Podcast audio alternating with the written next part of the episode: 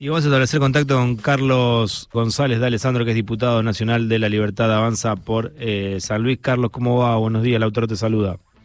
Hola, el autor, muy buenos días. Buenos días. Bueno, eh, ya falta poquito, el 7, si no me equivoco, este jueves van a estar asumiendo. ¿Cuáles son las expectativas? Bueno, este jueves ya asumimos los cargos de diputados y de senadores.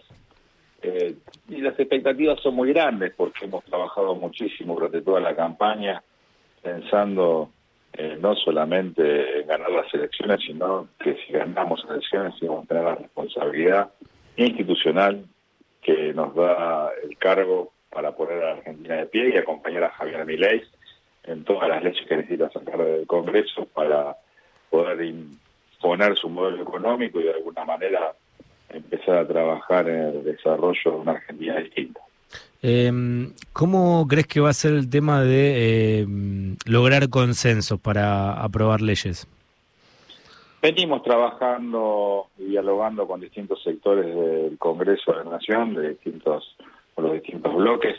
y entendemos que, sobre todo con los números que se han dado hoy, tanto en el índice de la pobreza como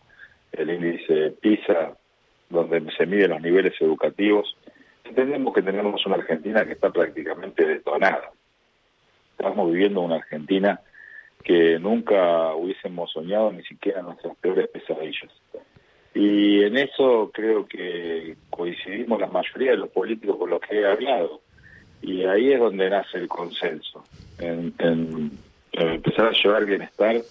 al ciudadano, en darle una cuota de esperanza de que otra Argentina es posible, donde nos insertemos en el concierto naciones más exitosas del mundo. Y de ahí nace un poco también los objetivos y las metas comunes a largo plazo. Y te digo que con cada uno de los que he hablado, más allá de nuestras ideologías políticas, entendemos que es momento de decir basta, paremos y empecemos a, a pensar más en una Argentina a 10, 15, 20, 35 años, donde podamos pensar que nuestros futuros, nuestros hijos y nuestros nietos van a tener una posibilidad de no estar pensando en irse del país, sino en quedarse acá y desarrollarse económicamente y todo, sobre todo eh, desarrollarse en familia, que es lo que también tenemos que trabajar mucho para volver a, a crecer y a contener ese núcleo familiar argentino que es tan fuerte en el mundo y se reconoce tanto. Carlos, eh, sonó mucho el tema de la posibilidad de Ritondo presidiendo la Cámara, también Randazo, finalmente Javier Milei decidió por eh, alguien de la Libertad Avanza, tanto en el,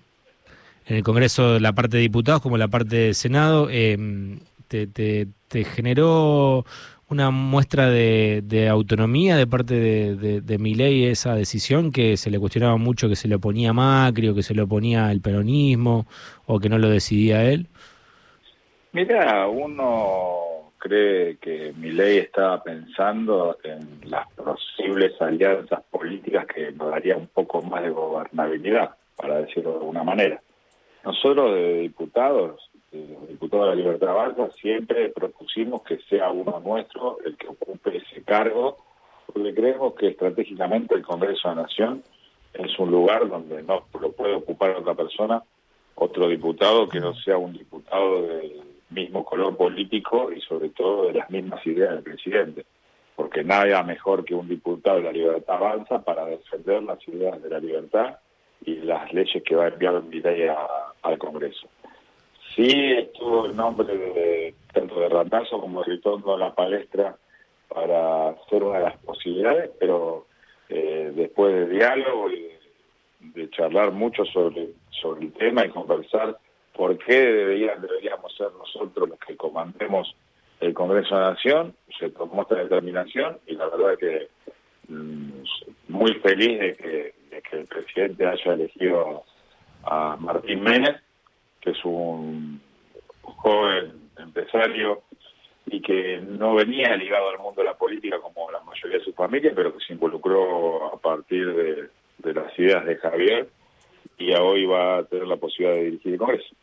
Eh, se habla mucho de esta ley ómnibus, ¿crees que va a ser eh, viable o posible que salga con tantas leyes eh, después de esta novedad que justamente eh, son un partido político nuevo y quizá con poca, no con tantos diputados como para poder eh, lograr tan fácilmente lo que se pretende a través del Congreso? Mira, las modificaciones que va a lanzar Javier Milei, el presidente electo, a través de la ley SOP, ómnibus, tienen que ver específicamente ahora con derogación de un montón de leyes que impiden el buen funcionamiento del Estado Nacional y sobre todo también de los privados, porque hay un montón de regulaciones en esas leyes que impiden el funcionamiento productivo en Argentina. Y por otro lado también tenemos el tema de la reducción del ministerio, la modernización del Estado, eh, rever el tema de los empleos públicos políticos, o sea, nosotros nunca hablamos que el ajuste lo iba a pagar la gente de bien, o sea, que le iban a, pagar, lo iban a pagar los empleados, sino que esto lo tienen que empezar a pagar los políticos que han quedado enquistados como capa geológica dentro de las administraciones públicas a medida de todas las administraciones que han ido pasando, gente que cobra un sueldo del Estado y no trabaja y ahí que prácticamente tenemos un buen porcentaje del déficit fiscal que, venimos sufriendo. La apertura comercial y la reforma de área energética también seguramente va a estar dentro de la leyes, digo seguramente porque nosotros todavía no, nos llegaron las leyes, calculo que después del 7 que ponemos mm. nos van a habilitar el paquete de medidas. Eh, el cambio de régimen cambiario es algo que se viene hablando durante la semana sobre cuál sería el valor del dólar la realidad es que nosotros si seguimos ganando credibilidad en el mundo, si los bonos argentinos siguen subiendo, el índice de riesgo país sigue bajando, lo que vamos a hacer es, en realidad, va a achicar la brecha, la brecha entre el blue y el dólar oficial, porque si bien el dólar oficial está muy retrasado, podríamos estar pensando también que el, dólar blue podría bajar un poco más. Eh, el cierre de la Secretaría de Comercio, la eliminación, pensando en la eliminación del CIRA, este sistema tan injusto que nos tiene retenido hoy las importaciones porque se deben de mil millones de dólares de, de CIRA a importadores que han traído sus productos del exterior y no, no, no, se, le no se le han pagado. ¿Coincidís con Guillermo Franco que el dólar debería estar más o menos en 600, 650? Mira, yo no puedo pronosticar cuál es el precio mm. del, dólar porque eso lo va justificando el mercado a través de la oferta y demanda del dinero. Eh, lo que sí entiendo es que si nosotros seguimos recuperándonos a, a medida de niveles internacionales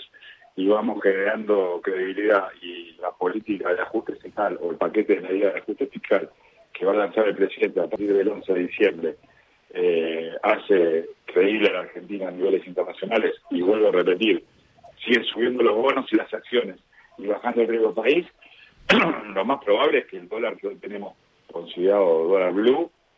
tiende a bajar, el otro se va a tener a acomodar y creo que la brecha va a ser mucho más, más corta, pero hace falta una un sinceramiento de, del valor de la moneda.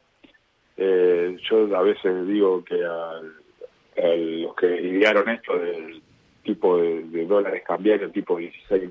16 tipos de dólares distintos, eh, habría que darle el premio Nobel, porque la verdad que hicieron divisible algo que era indivisible, o sea, el billete es uno solo, es un dólar, y de repente en Argentina somos el único país del mundo que tenemos 16 tipos de dólares distintos. Eh, una, una cuestión divisoria para películas de ciencia ficción. Pero bueno, nosotros parte de Javier Milagre la sincerar la economía, a sincerar el mercado, hacer los ajustes necesarios. Eh, pensemos que durante lo dijo durante toda la campaña, o sea, Javier Milei no le miente a la gente cuando le va a dar ahora el estado crítico en que se encuentra el país y las medidas eh, de shock que tenemos que tomar para empezar a salir de, este agujero negro que nos, han metido. La dolarización a corto plazo pareciera que no que no va a ser aplicada. Eh, ¿Coincidís con, con, mi, con mi percepción? Y tendríamos que ver después del 11 de diciembre el diagnóstico que va a dar el Ministerio de, Ministerio de Economía a través del doctor Caputo y ver también en qué nos encontramos bien cuando Javier se siente en el sillón de Rivadavia. Eh, yo creo que nunca la dolarización fue planteada para una forma inmediata, sino como una cuestión de que es unos objetivos primarios a cumplir, igual que la eliminación del Banco Central. Yo creo que mi ley nunca se corrió del eje de la posibilidad de dolarizar en un futuro inmediato, hablando de futuro inmediato, término de corto plazo que podría ser 18 y 24 meses. Carlos, muchas gracias por el contacto. No, muy amable por el espacio. Bien, pasó Carlos Alessandro, diputado electo por la Libertad de Avanza.